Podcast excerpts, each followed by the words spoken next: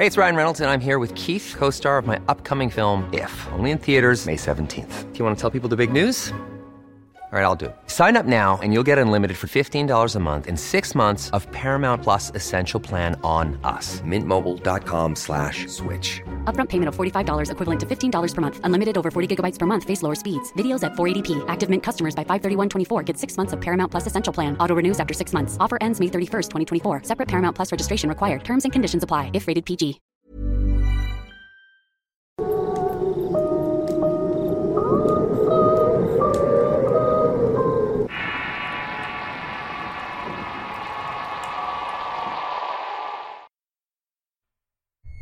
En esta ocasión tenemos una recopilación especial con relatos que fueron curados por nuestro invitado. Se trata de Nocturna, un canal de historias que a su vez es una extensión de Mortis Media. Críptidos, fantasmas y otros horrores más reales están presentes en las historias que adaptan. Y al ser provenientes de otros lados del mundo les da cierto encanto, ya que estos fenómenos están presentes en todas partes. Espero que les guste la siguiente recopilación. Ahora sin más los dejo con las historias.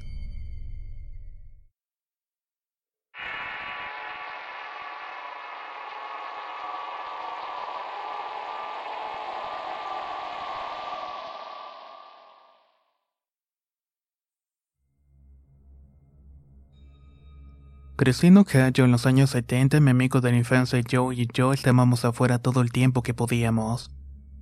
Joe vivía en una granja que bordeaba un bosque bastante grande. Mis padres me dejaban en la mañana y nos quedábamos en el bosque todo el fin de semana. Solo saldríamos para la escuela y nos encantó fingir que éramos hombres de la frontera. Construíamos refugios, trampas y prácticamente hacemos fuego con palos. Cuando llegamos a la escuela secundaria tenemos la idea de hacer Stand By Me. Esto se basó en la película del mismo nombre que acababa de salir. La idea era que recorreríamos las vías del ferrocarril en el país. Pero en lugar de buscar un cadáver encontraríamos puentes geniales para pescar y acamparíamos un poco lejos de las vías. Por supuesto sabíamos que esto era peligroso y probablemente estaremos invadiendo terrenos. Pero en aquel entonces solamente éramos unos niños. La verdad es que nos divertimos bastante. Encontramos ríos hermosos, descubrimos puentes a los que nadie iba y pescamos. También nos escondíamos de los trenes. Por la noche acampábamos en el bosque cerca de las vías e hicimos pequeños fuegos ocultos. Nunca había pasado nada malo. Se puede decir que fue idílico. De hecho fue tan divertido que lo hicimos en varias ocasiones y nunca tuvimos problemas. Después de la secundaria, Joe y yo tomamos nuestros caminos. Ambos salimos de casa, pero siempre nos mantuvimos en contacto, siempre tratábamos de coordinar las visitas para vernos ocasionalmente. Bueno, un verano mediados de los 90 resultó que los dos estábamos en la misma ciudad durante aproximadamente una semana. Hacíamos cosas con la familia durante el día y por la noche tomábamos bebidas en un bar o nos sentábamos afuera de la casa de Joe alrededor de una fogata. Hablábamos de los viejos tiempos y una noche Joe y yo pudimos hablar sobre nuestros viajes. La nostalgia y la cerveza son una mezcla increíble. Pronto decidimos tomar un día para caminar por los rieles. Acamparíamos una noche y caminaríamos de vuelta a la casa. Llegó el día y comenzamos temprano por la mañana. Le pedimos a mi esposa que nos dejara nuestro antiguo lugar donde solíamos comenzar, justo fuera de nuestra ciudad natal.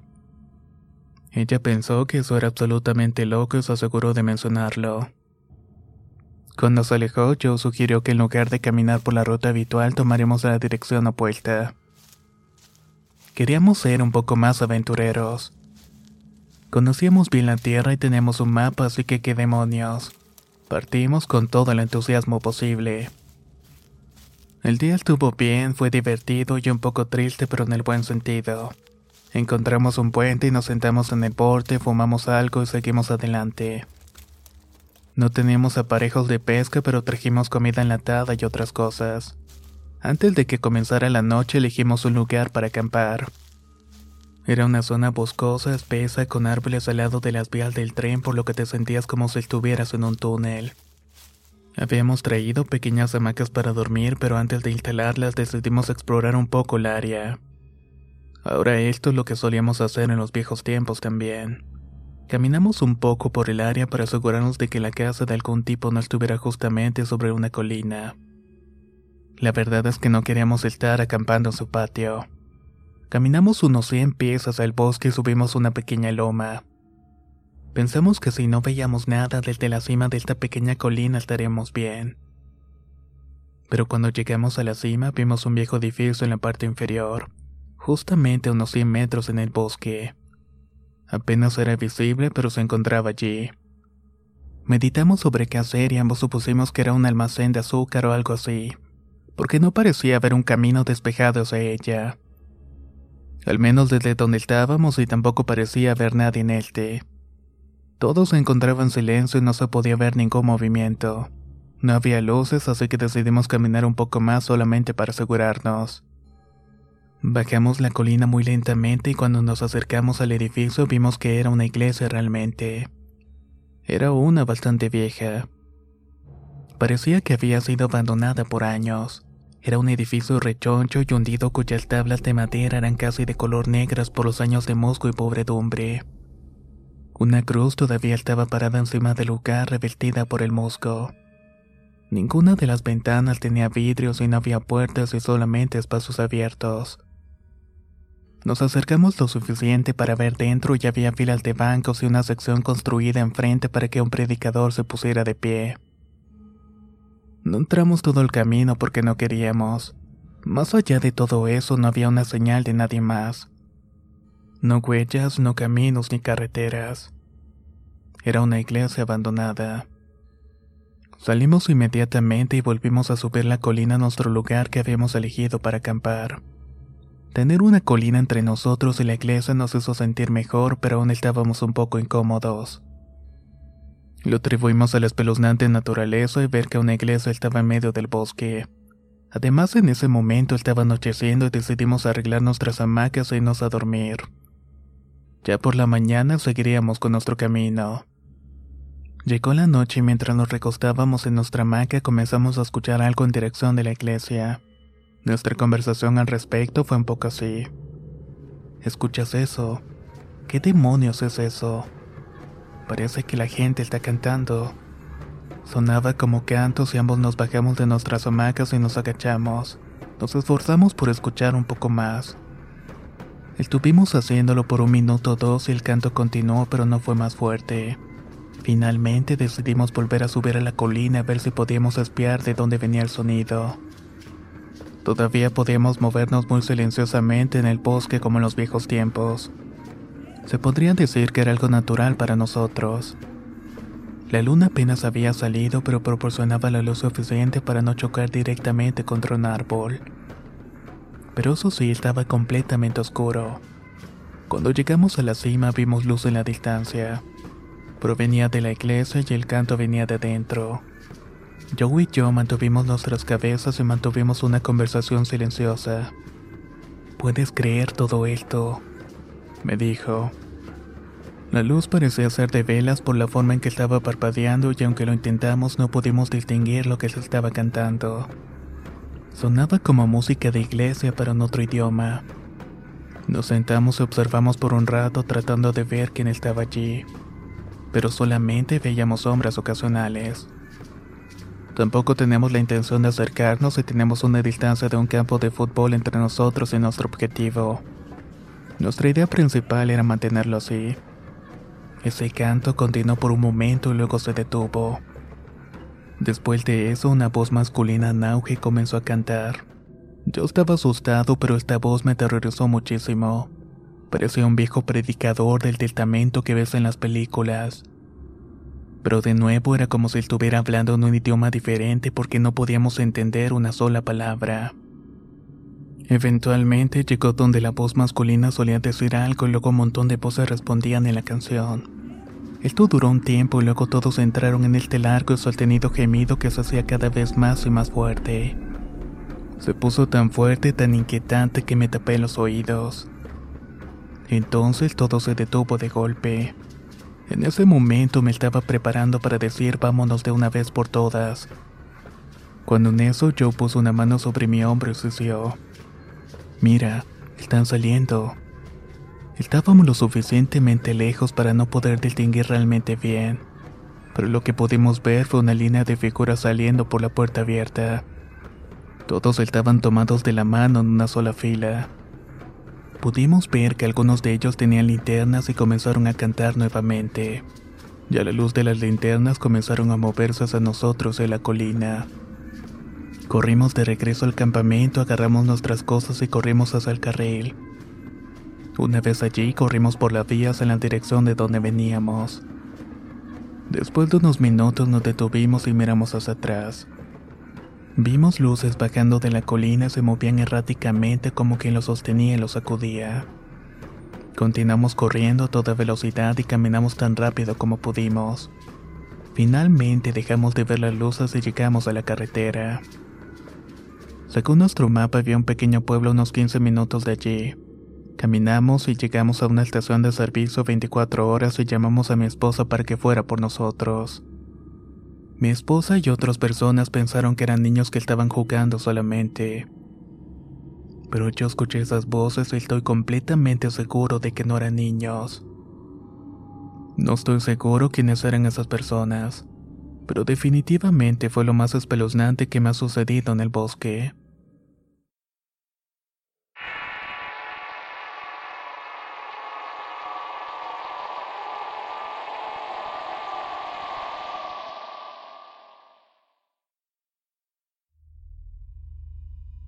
La noche más aterradora de toda mi vida fue un encuentro con un asesino cuando estaba acampando con mi novio en las montañas. Terminó con nosotros corriendo por nuestras vidas, bajando la montaña con cuchillos y un martillo en mano para la autoprotección. Fue a finales de 2018, nuestra primera escapada juntos como pareja. Fuimos al sendero de los Apalaches en Virginia Éramos ingenuos, pensamos que sería más romántico acampar lo más alejado posible. Caminamos muy lejos en el desierto y llegamos a un lugar donde nadie nos pasó toda la tarde. Estábamos haciendo s'mores sobre la fogata después de que acabara de oscurecer. Era el crepúsculo. De repente, mi novio, quien tiene una visión de 2020, vio a un hombre que se acercaba lentamente la forma en que caminaba era muy sospechosa, pero al principio pensamos que era un guardaparque que venía a decirnos que apagáramos nuestra fogata. Comencé a ocultar la hierba pensando que esta era la mayor preocupación. Mi novio le habló, Oye, ¿puedo ayudarte? Pensamos que era extraño que no tuviera ningún tipo de luz con él. No tenía ninguna bolsa de camping, ¿Por qué estaba aquí afuera a esta hora sin equipo de campamento y sin luz? Aceleró después de que mi novio lo llamó y vino directamente hacia él. Tenía esa extraña mirada en sus ojos. La mirada estaba ausente, en blanco y extraña. No respondió a mi novio, simplemente siguió caminando hacia él. En ese momento sonaron las alarmas del miedo. Cuando mi novio se dio cuenta de que no era un guardaparque, rápidamente metió la mano en el bolsillo donde tenía un cuchillo oculto. Dejó en claro que ese hombre tenía una arma. Y fue solo después de que mi novio hizo eso que se calmó un poco. Dijo algo extraño como, oh, me preguntaba si todos estaban teniendo una fiesta. Recuerde, estábamos a kilómetros de distancia de cualquier persona y comenzaba a oscurecer cuando comenzó a acercarse lentamente y sin luz. No llevaba equipo de campamento con él, solo una pequeña bolsa de cordón en su espalda. Después de que él preguntó qué estábamos haciendo, no le dijimos ninguna respuesta, pero le preguntamos qué estaba pasando. Él no respondió. Acabamos de mirar más allá de mi novio hacia el área donde nos estábamos hospedando. Hacía viento, así que habíamos puesto una lona para protegernos. Esto también significaba que el tipo que se acercaba no podía ver cuántas personas había en nuestro área. Él preguntó, ¿cuántas personas llevas contigo? Y comenzó a rodear nuestra área como para inspeccionar. Preguntó nuevamente si teníamos otras personas con nosotros y mi novio no respondió. Continuó dando vueltas alrededor de nuestro campamento. Ahora, tenga en cuenta que habíamos establecido nuestro campamento en esa colina súper empinada. Era el único lugar por millas que era posible poner un campamento. Sin embargo, nos dijo que él iba a establecer su campamento en un lugar muy cerca. Procedió a caminar en una dirección directamente hacia la colina. Sabíamos a ciencia cierta que no podía poner un campamento allí debido al terreno. Recuerde, él no tenía luz ni bolsa con equipo de campamento, absolutamente nada. Estuvimos en silencio, escuchamos sus pasos en las hojas mientras caminaba por la colina en esa dirección completamente fuera del camino. Caminó unos 30 segundos y luego sus pasos se detuvieron por completo. Estaba quieto, silencio. Sabíamos que todavía estaba allí, pero no pudimos verlo. Estaba tan oscuro. En ese momento me estaba volviendo loca, pero no quería parecer una ridícula delante de mi novio. Hablamos sobre cómo nos íbamos a escapar. Mi novio me entregó un cuchillo y dijo que si algo le sucedía, yo debería correr. En ese momento Sabía que no era solo yo volviéndome loca innecesariamente. Me dijo que necesitábamos salir de allí y agarrar solamente los artículos esenciales. Yo tenía tanto miedo de que estuviera a punto de matarnos a tiros ese tipo. Más tarde, cuando le dije esto a mi novio, él no estaba de acuerdo. Él dijo que este tipo de persona probablemente preferiría apuñalar a sus víctimas hasta la muerte. Comenzamos a caminar, no, más bien a correr, por el campo negro con nuestras luces apagadas. Por al menos una milla corrimos y corrimos. Mi novio miró hacia atrás y vio que el tipo estaba ahí, mirándonos. Él corrió detrás de mí, cubriendo mi espalda para protegerme. Esta experiencia me quedó grabada. Todavía no puedo pensar en ninguna razón racional o amenazante por la cual ese tipo estuvo allí esa noche. Ahora, esto fue a fines de 2018, pero mi novio, ahora esposo, y yo lo estábamos recordando anoche. Decidí escribir en Google si habían habido asesinatos en el mismo lugar al mismo tiempo.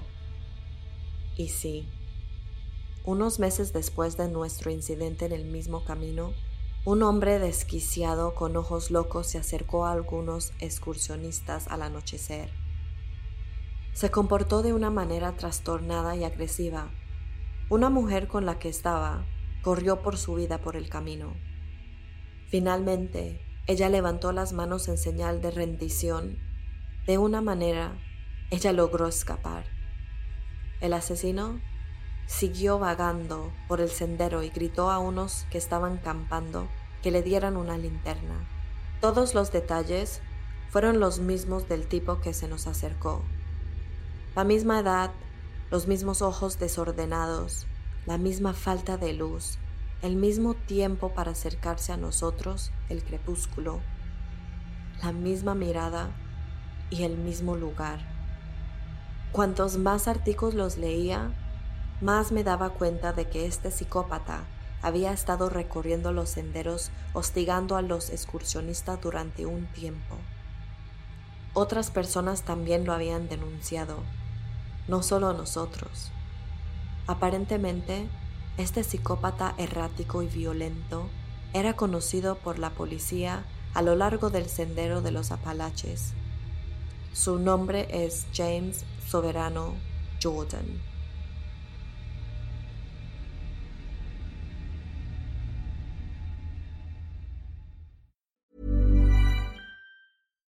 Here's a cool fact a crocodile can't stick out its tongue. Another cool fact you can get short term health insurance for a month or just under a year in some states. United Healthcare short term insurance plans are designed for people who are between jobs, coming off their parents' plan, or turning a side hustle into a full time gig. Underwritten by Golden Rule Insurance Company, they offer flexible, budget friendly coverage with access to a nationwide network of doctors and hospitals. Get more cool facts about United Healthcare short term plans at uh1.com. Spring is my favorite time to start a new workout routine. With the weather warming up, it feels easier to get into the rhythm of things. Whether you have 20 minutes or an hour for a Pilates class or outdoor guided walk, Peloton has everything you need to help you get going. Get a head start on summer with Peloton at onepeloton.com.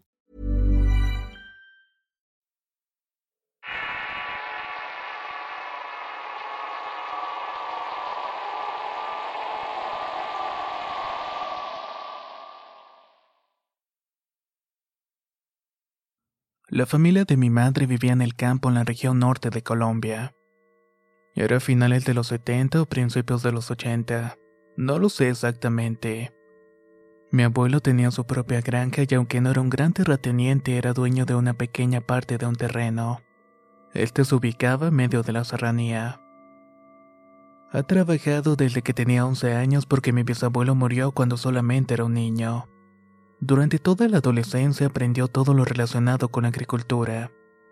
Cómo domesticar caballos, rebaños de ganado, cultivar plantas y otras cosas.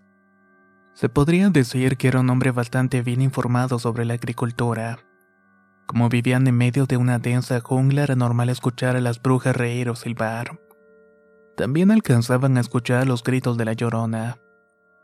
Además, todos los vecinos se conocían bien y sabían perfectamente lo que estaban haciendo.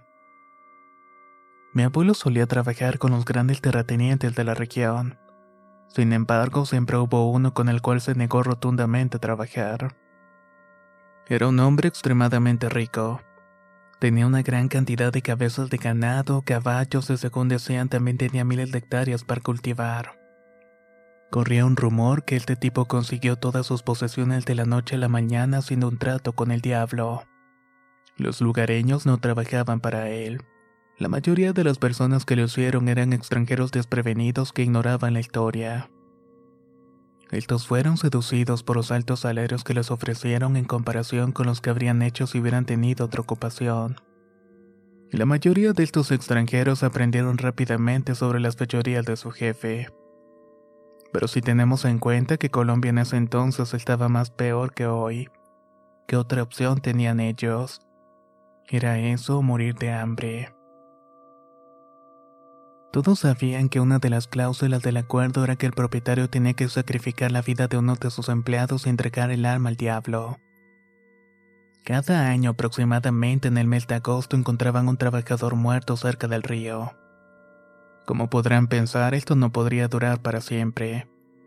La suerte del propietario llegó a su fin cuando todos los empleados comenzaron a renunciar. Se fueron mudando a las ciudades principales y encontraron nuevos empleados con otros propietarios y sucesivamente. En parte todo esto fue provocado por la guerrilla y las pandillas que obligaron a las personas a abandonar sus hogares.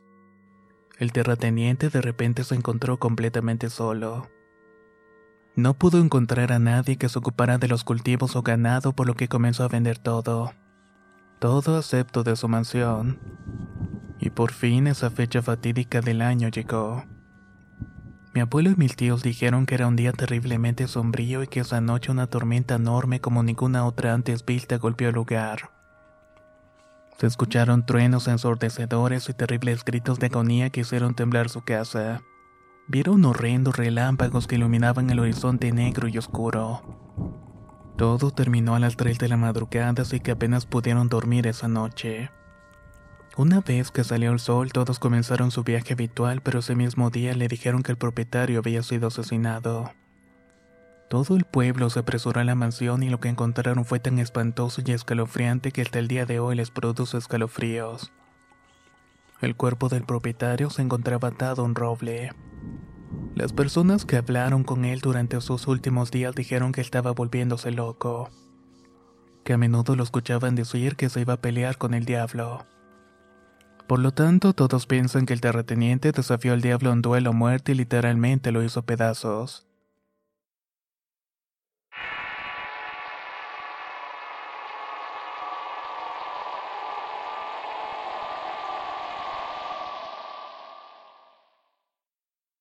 Hace años, cuando aún era un adolescente, a mi amigo Justin y yo a menudo nos encantaba patinar por la noche, ya que mis amigos y yo éramos bastante noctámbulos.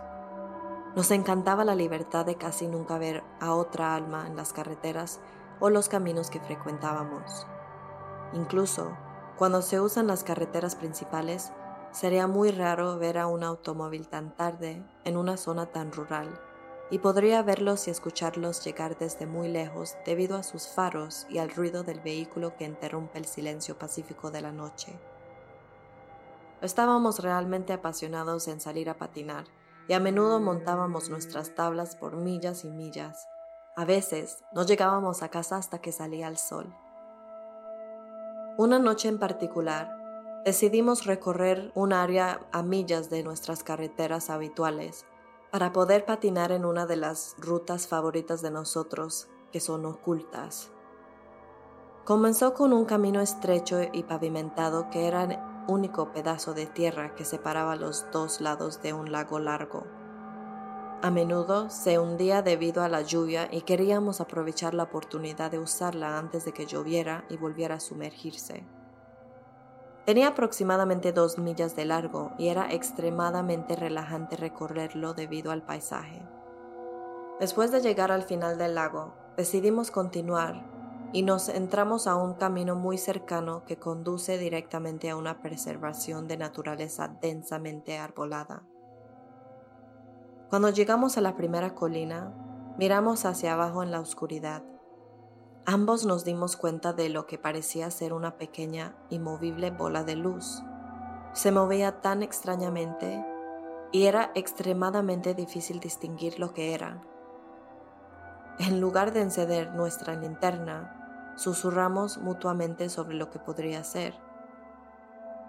De repente, esa pequeña luz se convirtió en múltiples luces cegadoras y sonidos de aceleración extremadamente fuertes abrumando nuestros sentidos que se habían acostumbrado a la oscuridad y al silencio. Actuando puramente por miedo, instantáneamente nos dimos la vuelta y corrimos lo más rápido que pudimos, escuchando gritos y aceleraciones detrás de nosotros. Por pura suerte, logramos salir del camino hacia un agujero muy oscuro y cubierto de maleza en la ladera de una colina con vistas de donde acabábamos de llegar.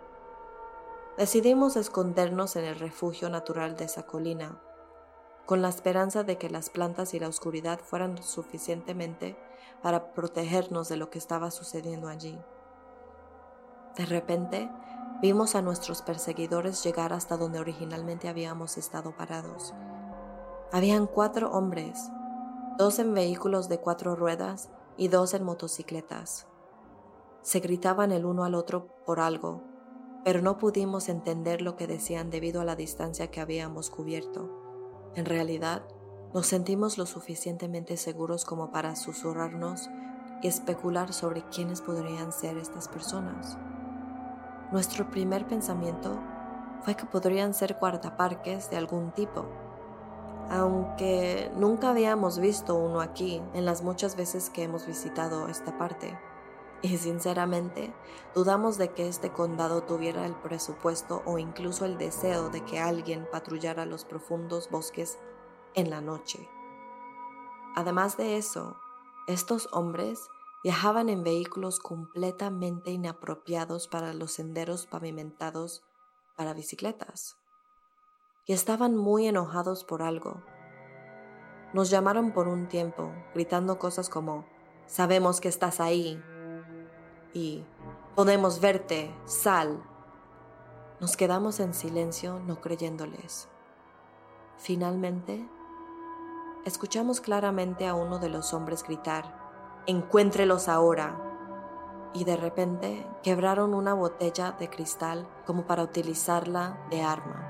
Eso había eliminado cualquier esperanza que teníamos de que solo eran guardaparques. Los vimos separarse cada uno de ellos recorriendo un camino diferente, incluido el camino del que vinimos. Nos tomó lo que parecían horas para movernos. Estábamos congelados por el terror. Observamos las luces de los vehículos viajar a través del bosque y los senderos. Uno de ellos ya estaba cerrando el círculo y pasando el punto en que comenzó. Pensé en pedir ayuda, pero tenía demasiado miedo de abrir mi teléfono por el miedo de que la luz delatara nuestra ubicación. Después de esperar a que las luces de los vehículos alcanzaran su mayor distancia, Finalmente tuvimos el valor para levantarnos e intentar correr a un lugar lo suficientemente alejado de estas personas para hacer una llamada de manera segura. Corrimos tan fuerte y tan rápido como pudimos por el bosque. Como sus faros revelaban su ubicación en estos caminos, nos escondíamos de nuevo cada vez que sentíamos que se acercaban demasiado. Nuestros escondites disponibles empeoraron progresivamente a medida que los bosques se volvieron menos densos. Tuvimos que cubrirnos con cualquier pedazo de naturaleza que encontrábamos, y esto fue aterrorizante porque sentía que nos iban a descubrir. Finalmente, salimos del bosque a la intersección de los caminos principales, lejos de donde comenzamos. Nos agachamos para escondernos y ahí es donde pude abrir mi teléfono me di cuenta de que recientemente había perdido llamadas de uno de nuestros otros amigos, Connor, con quien habíamos quedado para patinar. Lo llamé y le pregunté frenéticamente dónde estaba. La suerte estuvo con nosotros otra vez. No había renunciado a nuestros planes a pesar de que no le habíamos llamado otra vez y estaba solo a unas pocas millas de distancia, ya en nuestra dirección le di los nombres de las dos calles en que estábamos cerca y le expliqué que necesitaba que nos recogieran de inmediato. Estuvo de acuerdo de venir lo más rápido posible, mientras Justin y yo esperábamos escondidos. Afortunadamente, Connor llegó antes de cualquiera de esos hombres. Nos metimos casi volando en los asientos del auto, gritándole que saliera de allí el alivio que sentí cuando fui conducido a casa con seguridad después de todo lo que acaba de experimentar no tiene descripción. Después de explicarle todo lo que nos había sucedido a Connor, terminamos con nuestra noche y decidimos no llamar a la policía. Supusimos que los hombres ya se habían ido, entonces quizás no los encontrarían. Sentimos que solo estaríamos en riesgo al admitir que habíamos violado la ley al tomar esos caminos tan tarde en la noche. Todavía no tengo ni la menor idea de lo que pasó o quiénes fueron esas personas. Me han dado todo tipo de teorías mis amigos y mis familiares. Algunos piensan que caminamos hasta un gran negocio de drogas. Justin y yo más tarde admitimos el uno al otro que cuando comenzó la aceleración y no pudimos ver, nuestras mentes fueron directamente a la película de terror con motosierra. Así que supongo que podría haber sido mucho peor. Frustrantemente, lo que sea que esos hombres pensaron que vimos, que les hizo querer atraparnos tanto, en realidad nunca vimos nada de lo que hacían y supongo que nunca sabremos realmente qué es lo que escondían.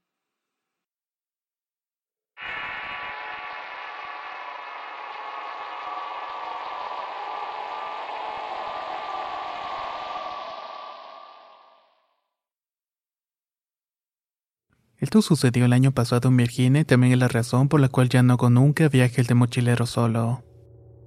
Estaba tomando cursos de verano en ese momento y terminaríamos con un fin de semana el día 3 de junio.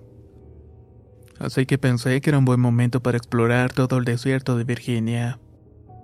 Hice una búsqueda en internet y encontré un parque con un sendero que se veía bastante bien. Le comenté a mi familia y a mi compañero de cuarto sobre el sendero en el cual estaría. Cuando me acerqué al área del parque vi una pequeña tienda al aire libre donde la gente caminaba por el sendero de los Apalaches. Entré para tomar un mapa del área en caso de que me perdiera. Mientras hablaba con el propietario mencioné un sendero que no era muy conocido, pero que tiene una cascada y un pozo para nadar bastante frescos. Esto me dio mucho interés así que le pedí que me lo mostrara en el mapa. Me dijo que estaba fuera del parque estatal pero que era un lugar excelente para ir. Pagué el mapa y le di las gracias al propietario. Le envié un mensaje de texto a mi compañero de cuarto y a mis padres sobre el nuevo camino y estacioné mi auto para partir a la aventura. Debo señalar que la cascada iba a ser un viaje secundario. Estaba planeado que iría unos tres días y dos noches. Comencé en parte del sendero de los Apalaches, estaba bastante lleno de gente y algunos de ellos eran muy divertidos. Tuve muy buenas conversaciones. Como era de esperar, a medida que avanzaba más y más de los senderos principales veía cada vez a menos personas. Ya en la tarde, a tres millas de mi destino, noté que estaba silenciosamente normal. No había pájaros ni insectos y ni siquiera el viento estaba soplando. Ahí sentí una sensación de ser observado. Me sacudí mientras analizaba la situación y llegué a la cascada y no fue demasiado espectacular. Aunque se fue genial para observarla por un rato. Como tenía un buen tamaño para nadar, me desveltí y me di un chapuzón. Fue refrescante cuando me estaba volviendo a poner la ropa comenzó a silbar para mí mismo. Fue entonces cuando escuché algo silbar la misma melodía. Pensé que era un pájaro que me estaba copiando, así que seguí adelante y atrás y repitió lo que silbé. Pensé que ir era bastante calculado. Cuando estaba preparando el campamento no me pude quitar la sensación de que me estaban observando nuevamente. Inclusive se me puso la piel de gallina y se me pararon los pelos de punta. Al caer la noche encendí una pequeña hoguera y encendí el agua hirviendo para preparar la cena. Al hacerlo me di cuenta que nuevamente no había sonido y era un silencio ensordecedor. Una parte de mi cerebro me estaba diciendo que no estaba salvo y que me fuera. Lo ignoré y me metí en mi tienda con mi linterna y un libro. Me fui a dormir sin incidentes y cuando desperté la mañana siguiente mi sitio estaba destrozado. No encontré el taburete del campamento y mi bolsa de oso con la comida fue recortada. Todo el contenido había sido arrojado por el sitio. Mi primer pensamiento fue que un animal astuto masticó la cuerda y alcanzó la bolsa, pero miré la cuerda y estaba cortada con algo muy filoso. Además, ninguno de los alimentos había sido tocado. También noté huellas desnudas alrededor de mi campamento. Tengan en cuenta que estoy a unas 6 o 8 millas de la carretera. Mientras miraba el desorden, escuché una rama partirse en la distancia y me di vuelta para mirar en esa dirección. No vi nada, pero escuché que estaban silbando el mismo silbido de ayer. Solamente que era diferente y sonaba más siniestro. Eso me puso los pelos de punta y fue entonces cuando escuché mis instintos para alargarme. Parecía que estaba un poco alejado en la distancia, así que empaqué mi campamento lo más rápido que pude. El silbido se acercó cuando terminé de meter la tienda en mi bolso. No me molesté en guardar nada correctamente. El silbido era incesante y sonaba como si viniera por todas las direcciones. Marté del silbido y grité al bosque: Cállate, ¿qué es lo que quieres? Dejó de silbar y se fue por un momento y luego repitió lo que dijo mi voz. Sonaba igual que yo, pero distorsionado como si viniera de una vieja televisión. Después de escuchar esto, inmediatamente arrojé mi mochila y corrí en dirección en la que había venido. Lo escuché moverse justamente detrás de mí, cambiando rápidamente entre el silbido y mi voz. Sentía como si estuviera jugando conmigo y no se acercaba demasiado, pero tampoco estaba demasiado lejos. Finalmente fue escuchando cómo se iba alejando más y más de mí. Luego se detuvo de pronto. Cuando paré me detuve y me di la vuelta y deseo no haberlo hecho, ya que escuché el silbido más escalofriante que venía de mi lado. Ahí fue cuando comenzó a correr de nuevo. No parecía que solamente estuviera corriendo. A menos de media milla me encontré con una pareja que también estaban de mochileros. Vieron la expresión de terror en mi rostro y me preguntaban si era la persona que estaba gritando y me preguntaban si estaba bien. Les conté lo que había pasado y decidieron no bajar por donde yo venía. Nos mudamos a un sendero más poblado lo más rápido posible. Tan pronto como regresé mi automóvil, conduje hasta una de las estaciones de guardaparques. Informé lo que sucedió y como el sitio estaba fuera del parque me dijeron que no estaba en su jurisdicción, pero que iban a enviar un guardabosques para investigar lo que había pasado. El estacionamiento de la estación de guardabosques corre hasta él y cuando me estaba metiendo en mi jeep escuché la melodía proveniente de los bosques justamente enfrente de mí. Nunca conduje tan rápido en toda mi vida.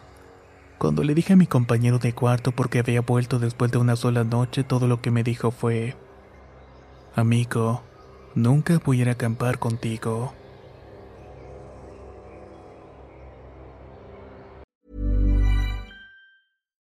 If you're looking for plump lips that last, you need to know about Juvederm lip fillers. With Juvederm Volbella XC and Juvederm Ultra XC, your lip look, whether it's subtle or bold, can last up to one full year with optimal treatment and no additional maintenance. Find a licensed specialist and see if it's right for you at juvederm.com today. That's J U V E D E R M.com. Add fullness to lips in adults over 21 with Juvederm Volbella XC or Juvederm Ultra XC. Do not use if you have severe allergies or a history of severe allergic reactions, or if you're allergic to lidocaine or the proteins used in Juvederm. Tell your doctor if you have a history of scarring or taking medicines that decrease the body's immune response or that can prolong bleeding. Common side effects include injection site redness, swelling, pain, tenderness, firmness, lumps, bumps, bruising, discoloration, or itching. As with all fillers, there's a rare risk of unintentional injection into a blood vessel, which can cause vision abnormalities, blindness, stroke, temporary scabs, or scarring. For full important safety information, visit juvederm.com. Hey, folks, I'm Mark Marin from the WTF Podcast, and this episode is brought to you by Kleenex Ultra Soft Tissues, your ally to help tackle your allergy symptoms this season. I love the change of seasons, but nobody loves pollen and all those other things floating in the air that make you sneeze during this nice weather. Kleenex Ultra Soft Tissues are hypoallergenic and allergist approved, so fight back against watery eyes and runny noses without worrying about irritating your skin. For this allergy season, grab Kleenex and face allergies head on.